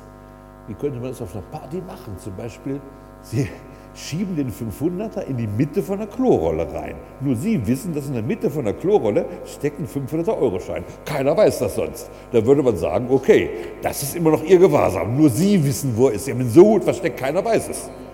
Gut, mit fortschreitender Party wird die Klorolle natürlich immer dünner und plötzlich sieht man den 500er-Euro-Schein hervorscheinen. Jeder sieht das, wenn er aufs Klo geht. Also da fällt diese Dimension wieder weg. Kurz und gut, der Gewahrsamsbegriff ist kein klassifikatorischer Begriff, er ist ein Typusbegriff. Und Sie müssen die einzelnen Dimensionen ermitteln und müssen die jeweilige Stärke, die Intensität der Dimensionsausprägung abschätzen. Das ist typologische Rechtsfindung und genau genommen gibt es ganz wenige klassifikatorische Begriffe, im Grunde genommen sogar beim Menschen, da könnte man zunächst noch denken, das ist noch mit Sicherheit ein klassifikatorischer Begriff, aber denken Sie jetzt mal Beginn der, der Wehen. Nehmen wir an, da sitzt nun die Schwangere im neuneinhalbten Monat, sagt, au, sagt sie, was ist los? Ich glaube, sagt sie, ich habe gerade eine Wehe gehabt. Äh, nee, doch nicht, sagt sie dann wieder. Ja, ist auch quasi, also es muss schon, es ist letztlich klassifikatorisch gar nicht, was ist die erste Wehe sozusagen? Wann ist es die erste Wehe?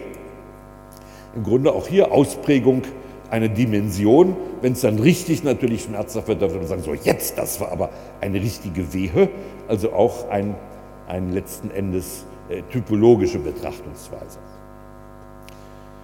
Gut, und im Rahmen dieser typologischen Betrachtungsweise, die auf der dritten Rechtsfindungsstufe, also wie gesagt, ganz typisch ist, ähm, bleibt natürlich eigentlich immer ein Restdezision, nicht wahr? Wie stark muss wirklich in diesem konkreten Fall der betreffende Typus manifestiert sein, ausgeprägt sein, damit wir noch sagen, das ist ein typischer Fall und damit wir nicht sagen müssen, nein, nein, das hat mit dem Typus nichts mehr zu tun, das ist kein Typus.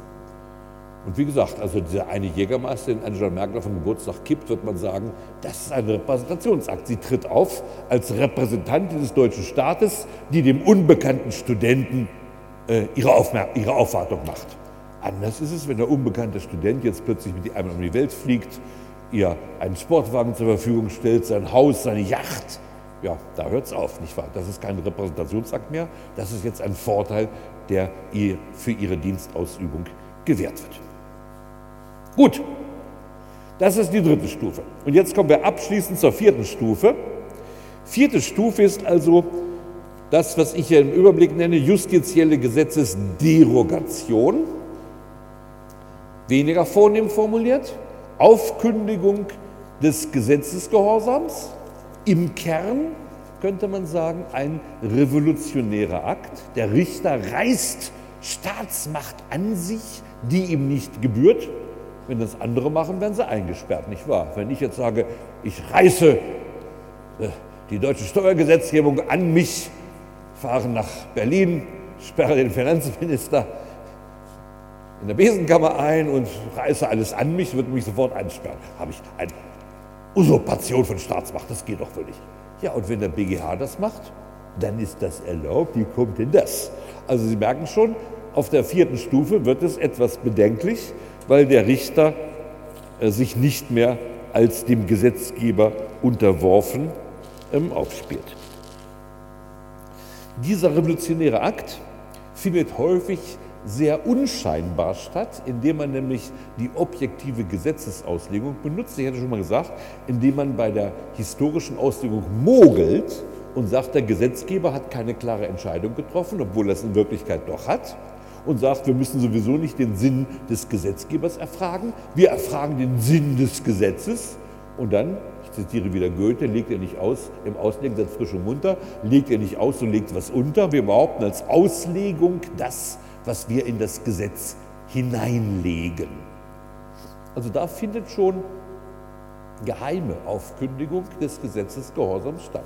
So ähnlich hat es ja auch der vierte Senat gemacht bei den Absprachen. Der hat gesagt, ja, Strafprozessordnung hat es ja nicht ausdrücklich verboten, hier ist eine Lücke und die entscheide ich jetzt.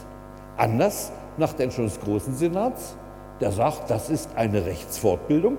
Damit hat er eigentlich zugegeben, es war eine Aufkündigung des Gesetzesgehorsams. Und jetzt ist die Frage, kann es Situationen geben, die auch in einem gewaltenteilenden Rechtsstaat diese also Macht der Rechtsprechung anerkennen?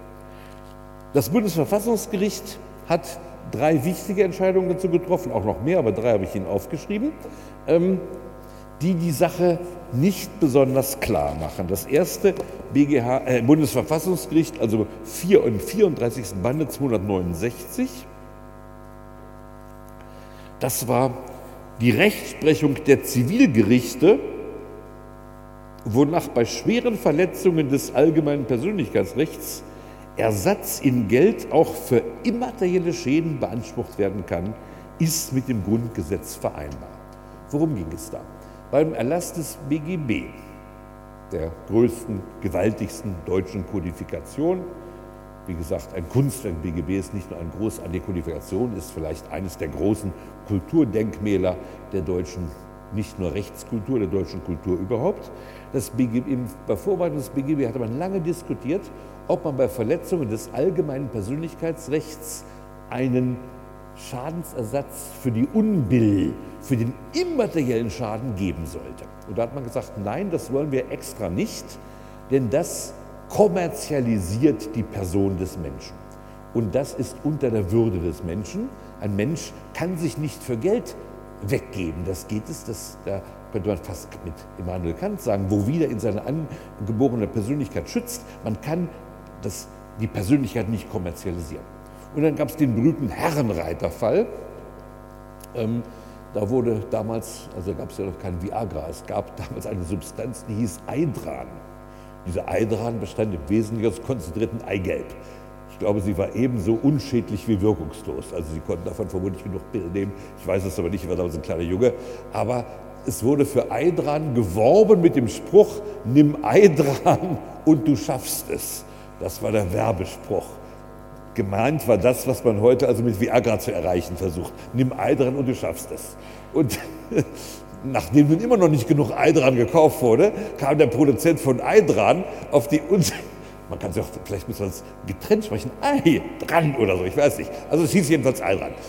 Und es wurde ein Foto eines ganz bekannten Kölner Fabrikanten gezeigt, der Hobbyreiter war, wie er mit seinem Zossen über ein Hindernis springt. Und alle Bekannten erkannten natürlich ihren Freund und darunter stand, nimm Eider und du schaffst es. Und das Gelächter in der Kölner Gesellschaft war ohne Ende. Der Fabrikant schäumte vor Wut und sagte, man hat mich lächerlich gemacht, man hat allgemeines Persönlichkeitsrecht hier verletzt und klagte Schmerzensgeld ein und bekam, wenn ich es recht in Erinnerung habe, 20.000 Mark in 50er Jahren. Das war so viel wie heute 200.000 Euro so ungefähr. Also er bekam wirklich viel Geld zugesprochen. Und nun hat aber der Gesetzgeber vom BGB extra in Paragraph 253 BGB reingeschrieben, für immaterielle Schäden bekommt man keinen Schadensersatz in Geld. Das war sozusagen eine zentrale Entscheidung des bürgerlichen Gesetzbuchs. Der Gesetzgeber hat das Problem auch genau erkannt. Er wollte für so etwas nicht Geld zahlen. Er wollte sagen, die Werte der Person sind nicht kommerzialisierbar. Und dann hat die Rechtsprechung es doch gemacht, hat den 253 äh, für also einfach beiseite geschoben. Und nun könnte man folgende Argumentation für diesen Fall vortragen. Und dann wäre die Rechtsprechung vielleicht vertretbar. Es handelt sich ja bei 253 BGB um sogenanntes vorkonstitutionelles Gesetz. Das stammt von 1896, die Verfassung von 1949. In der Verfassung ist die Würde des Menschen garantiert. Der Staat ist zu ihrem Schutz aufgerufen worden und man könnte jetzt argumentieren, dass dieses Verbot des äh, Geldersatzes für immaterielle Schäden durch das Grundgesetz als höherrangiges und späteres Gesetz gewissermaßen aufgehoben worden wäre. Ist zwar eine bisschen verwegene Kiste, weil das Grundgesetz, also die Väter des Grundgesetzes hatten ja gar nicht vor, das BGB zu ändern, Dort, wo sie es ändern wollten, stand das ja ausdrücklich drin, Gleichberechtigung.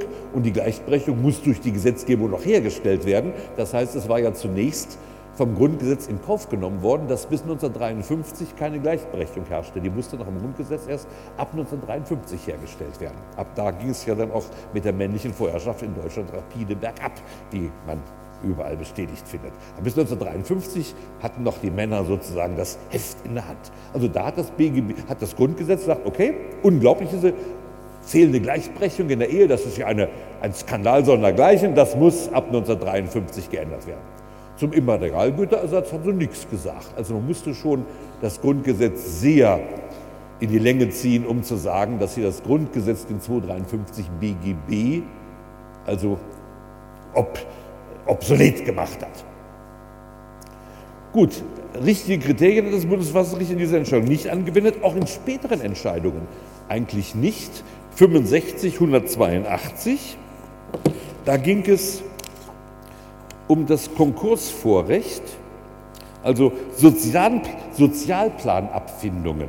Und es war so, also nach dem Konkursrecht, das kann ich jetzt mit Ihnen nicht behandeln, das ist viel später, heute heißt es Insolvenz, früher wurde es Konkursrecht genannt. Nach dem Insolvenzrecht ähm, gibt es eine Rangfolge, wie Forderungen befriedigt werden. Und wer nicht weit genug vorne steht in der Rangfolge, der kriegt in der Insolvenz normalerweise gar nichts mehr. Und deswegen hat das Bundesarbeitsgericht Folgendes gesagt.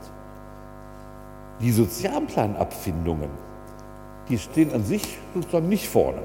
Aber wir haben noch das Grundgesetz und das Grundgesetz sagt, ich bin ein Sozialstaat.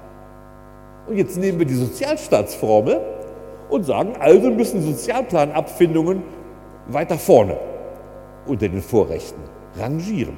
Ich würde mal behaupten, dass das genauso plausibel war, mindestens so plausibel wie im Herrenreiterfall die Entscheidung, dass es jetzt also Kraft des Grundgesetzes ähm, äh, immaterial, also immaterielle Schäden mit Geld ent, ent, äh, ausgeglichen werden müssen. Also ich finde die Entscheidung sehr plausibel vom Bundesarbeitsgericht. Da hat das Bundesverfassungsgericht gesagt, nee, nee, nee, nee, nee, das geht zu weit. Das hat das Grundgesetz nicht angeordnet. Du bist hier ans Gesetz gebunden. Diese Rechtsfortbildung war nicht gestattet. Das hast du Bundesarbeitsgericht nicht gedurft. Und dann die dritte, wie gesagt, das sind an sich jetzt nur die wichtigsten Entscheidungen. Die dritte 71 354. Moment, ich habe die falsche genannt. 71 354. Da ging es um Folgendes, um Steuerrecht. Und da ging es um Privilegierungen von Einnahmen. Und da waren also Einkünfte aus freiberuflicher Tätigkeit privilegiert. Und der eine war nun Komponist und Arrangeur und Dirigent. Und er sagte, privilegiert ist freiberufliche Tätigkeit und das ist anerkannt. Ein Anwalt, ein Arzt, ein Zahnarzt, ein Steuerberater, das sind Freiberufler. Und er sagt, ich bin Dirigent. Was ist das denn, wenn ich meinen Taktok schwinge? Das ist doch auch ein freier Beruf. Der steht doch auf der gleichen Ebene. Und da hat dann, war die Frage, kann also jetzt der Dirigent von der Rechtsprechung den ausdrücklich erwähnten freien Berufen gleichgestellt werden? Und da sagt das Bundesverfassungsgericht, nee, das geht wieder nicht. Das geht zu weit. Da sind die Grenzen richterlicher Rechtsfortbildung überschritten. Fast hätte das Bundesverfassungsgericht zu unserem Deal im Strafverfahren, zu unserem Plea Bargaining auch Stellung nehmen müssen. Äh, Im Moment läuft ja das Verfassungsbeschwerdeverfahren gegen die Absprachen im Strafverfahren, aber da hat der Gesetzgeber im Jahre 2009 äh, einen neuen Paragraphen geschaffen in der Strafprozessordnung, den Paragraphen 257c Strafprozessordnung. Und da hat er im Grunde das, was der Bundesgerichtshof judiziert hatte, mit gewissen Veränderungen ins Gesetz reingeschrieben. Dadurch kommen, werden wir also in diesem Punkt keine Entscheidung des Bundesverfassungsgerichts zur richterlichen Rechtsfortbildung hören. Das Bundesverfassungsgericht muss stattdessen dazu Stellung nehmen, ob der Gesetzgeber die rechtsstaatlichen Grundsätze im Strafverfahren beachtet hat oder ob vielleicht dieser Display Bargaining, diese Absprachenregelung gegen das Rechtsstaatsprinzip äh, des Grundgesetzes verstößt. Aber sonst, wenn der Gesetzgeber nicht den 257c 2009, also Jahrzehnte nachdem man die Absprachenpraxis angefangen hatte, ins Gesetz geschrieben hätte, dann hätte das Bundesverfassungsgericht auch hier über die Frage richterlicher Rechtsfortbildung entscheiden müssen. Die Frage ist, kann man überhaupt Kriterien einer zulässigen richterlichen Rechtsfortbildung contra legem anführen? Ähm, Antwort. Es kann sein, dass Gesetze im Laufe der Zeit wegen der Veränderung der gesellschaftlichen Verhältnisse in einen Widerspruch, sagen wir mal, zur Idee der Gerechtigkeit und das heißt zur Idee der Gleichheit, der Gleichbehandlung von Gleichem treten. Nicht wahr? Denken Sie, was ich Ihnen letztes Mal schon sagte, Mephisto sagt bei Faust nicht wahr, es erben sich Gesetze und Rechte wie eine ewige Krankheit fort, sie schlimmen von Geschlecht sich zu Geschlechte und rücken sacht von Ort zu Ort. Vernunft wird Unsinn, Wohltat Plage. Das heißt, Gesetze, die langsam altern, die geraten in einen Konflikt mit den Gleichheitsgrundsätzen, die unter veränderten gesellschaftlichen Bedingungen dann eben auch eine andere Regelung verlangen. Und so würde ich postulieren, der Richter ist nur dann befugt, das Gesetz beiseite zu schieben, wenn dieses Gesetz inzwischen eigentlich nachträglich verfassungswidrig geworden ist, weil es den Gleichheitsgrundsatz verletzt, und zwar nicht, weil das Gesetz von Anfang an schon gleichheitswidrig gewesen wäre, aber weil die Verhältnisse, die gesellschaftlichen Verhältnisse sich so verändert haben, dass das Gesetz jetzt nicht mehr den Bedingungen des Gleichheitsgrundsatzes entspricht. Und es ist so, dass bei sogenannten nachkonstitutionellen Gesetzen ein Gericht, das dieses Gesetz für verfassungswidrig hält, das Gesetz nach Artikel 100 des Grundgesetzes dem Verfassungsgericht zur Prüfung vorlegen muss und dass dann unser Bundesverfassungsgericht die Kompetenz hat, dieses Gesetz wegen Verfassungswidrigkeit für nichtig zu erklären. Bei vorkonstitutionellen Gesetzen, die also vor 1949 stammen, da hat das Bundesverfassungsgericht gesagt, dieser Artikel 100, der, diese Vorlagepflicht an uns, an mich, an Bundesverfassungsgericht anordnet, der soll ja nur den Gesetzgeber des Grundgesetzes schützen, sodass alle alten Gesetze, alle vorkonstitutionellen Gesetze auf ihre Verfassungsmäßigkeit hin vom Richter, von jedem Richter überprüft werden können. Das nennt man das richterliche Prüfungsrecht. Und das richterliche Prüfungsrecht, das erstmals vom Reichsgericht schon mal in Anspruch genommen wurde, dieses richterliche Prüfungsrecht ist also unter dem Grundgesetz nur für vorkonstitutionelle Gesetze gegeben, während nachkonstitutionelle Gesetze nur vom Bundesverfassungsgericht für nichtig erklärt werden können. Daraus folgt aber, dass bei nachkonstitutionellen Gesetzen die einfachen Gerichte die Sache vorlegen müssen, wenn sie der Meinung sind, dass die eine gleichheitswidrige und deshalb verfassungswidrige Regelung enthalten. Bei vorkonstitutionellen Gesetzen können die Gerichte dieses Urteil selbst fällen, aber sie müssen eben mit Gründen darlegen können, dass die Regelung, die der Gesetzgeber getroffen hat, wegen der Veränderung der gesetzlichen Verhältnisse nun nicht mehr mit dem Gleichheitsgrundsatz zu vereinbaren ist oder, wie der BGH damals im Herrenreiterfall sagte, mit dem Schutz der Würde des Menschen. Man würde argumentieren, sowieso die Persönlichkeitsrechte sind in unserer Gesellschaft voll durchmonetarisiert, nicht wahr? Sie kriegen ja in der Tat für die Werbung, damit irgendein sogenannter Prominenter seine Visage hinhält, bekommt er ja von irgendwelchen Produkten, von denen man meint, dass deren Absatz gehoben wird, wenn irgendeine Prominentenvisage abgebildet ist, bekommt er sowieso Geld dafür. Das heißt, das Argument hätte dann folgendermaßen beim Herrenreiterfall gelautet. Wir leben in einer Gesellschaft, die die Persönlichkeit voll durchmonetarisiert hat.